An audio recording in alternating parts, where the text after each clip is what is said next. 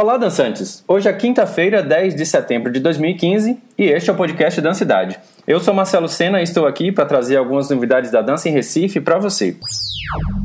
Na semana passada, em Recife, aconteceu a reunião da Comissão Nacional de Incentivo à Cultura, a CNIC, e aqui eles avaliaram 530 projetos que foram inscritos na Lei Rouanet.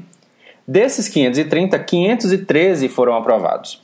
A maior parte das propostas enviadas são da região Sudeste, com 355 projetos inscritos, até porque a gente sabe que a maioria desses projetos consegue maior recurso de captação na própria região Sudeste.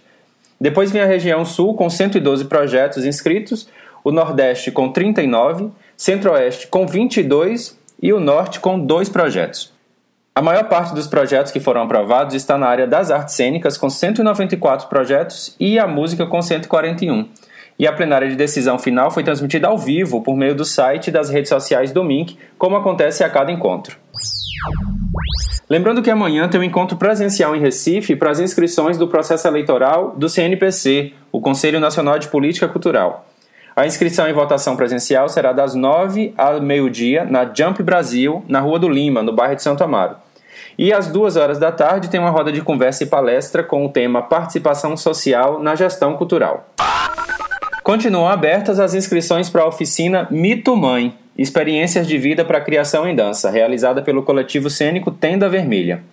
A oficina será ministrada pelas próprias integrantes do grupo, que são Ana Luísa Bione, Iris Campos e Janaína Gomes. A oficina tem como referências fundamentais os livros O Herói de Mil Faces, de Joseph Campbell, e O Feminino e o Sagrado Mulheres na Jornada do Herói, de Beatriz Del e Cristina Balieiro. A oficina vai acontecer nos dias 19 e 20 de setembro no Centro de Capoeira São Salomão, na Várzea. O investimento é de 80 reais, e para mais informações o e-mail é o coletivo cênico tenda vermelha, hotmail.com e também tem uma página no Facebook, que é o facebook.com barra coletivo tenda vermelha. A inscrição é toda pela internet. Os interessados em participar do prêmio Pontos de Cultura Indígenas têm até o dia 16 de setembro para fazer sua inscrição. Esse prazo aí já é uma prorrogação. O edital é da Secretaria da Cidadania e da Diversidade Cultural e conta com o apoio da FUNAI e da Secretaria do Audiovisual do MINC. O edital busca valorizar e estimular iniciativas culturais de povos indígenas e suas comunidades, dando certificado como ponto de cultura caso o proponente tenha vontade. São várias áreas contempladas, incluindo a dança. As inscrições podem ser feitas pela internet, pelo sistema Salic Web e também pelos correios.